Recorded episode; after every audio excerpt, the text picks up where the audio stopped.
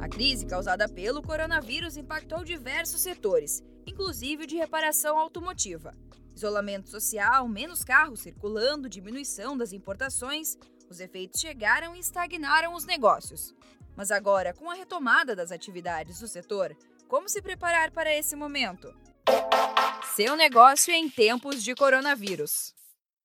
Oi, pessoal. Eu sou a Patrícia Gonzalez, da equipe de comunicação do Sebrae São Paulo. Estamos aqui com o consultor José Paulo Albanês e o presidente do Sindirepa, o Sindicato da Indústria de Reparação de Veículos e Acessórios do Estado de São Paulo, Antônio Fiola. José Paulo, é, eu queria que você explicasse aí para gente sobre o programa Rota 45, né? Que é um programa do Sebrae para empreendedores do setor de reparação automotiva. O programa Rota 45 foi uma iniciativa do Cinco Peças e do Sindirepa, que são as entidades que representam o setor tanto da reparação automotiva como do comércio de, do varejo de autopeças. O programa em Rota 45 envolve o Sebrae, São Paulo, e também o IKEA, que é o Instituto da Qualidade Automotiva. A ideia é que a cadeia automotiva como um todo, ela se prepare melhor em termos de gestão e capacitação, de tornar as empresas mais competitivas. Então a função do Sebrae é fazer todo o preparo na capacitação do empresário em termos da gestão de negócio. E, consequentemente, depois desse preparo em gestão, ele vai receber, através do IKEA, uma certificação atestando a qualidade da oficina, tanto em termos ambientais, como em termos de gestão em termos de equipamentos. A oficina vai estar pronta para ter o seu negócio mais competitivo.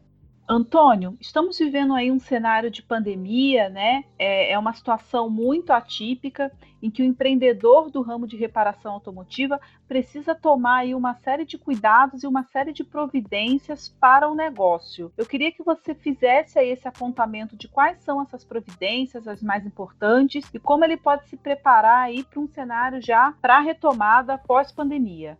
Bom, a gente procura deixar sempre uma mensagem otimista, lembrando para esse reparador que a gente vive um momento único, né? Então, em primeiro lugar, eu preciso passar confiança para o meu colaborador e passar confiança para o meu cliente. Confiança vendendo manutenção preventiva, lembrando que esse momento pode ser um bom momento para ele fazer a manutenção do seu carro, uma vez que ele está usando pouco, que o carro está parado, e que no retorno pós-pandemia as pessoas vão querer usar mais o seu carro e menos o transporte público, até mesmo para evitar os contágios, né? Então é um momento muito favorável para a gente tentar vender a prevenção, mostrando para esse cliente que a prevenção sempre é mais barata que a correção. É, enfim, a gente montar um contexto que venha a trazer confiança e segurança para o nosso cliente. A gente precisa agora é tentar criar novidade para trazer o carro para dentro da nossa oficina. Esse é o nosso grande desafio e além da gente passar agora a confiança técnica, passar confiança sob o ponto de vista da higiene. José Paulo, nós sabemos aí que grande parte dos negócios do setor de reparação automotiva é, foram considerados essenciais. O que, que a gente pode esperar, então, da retomada para esse setor especificamente?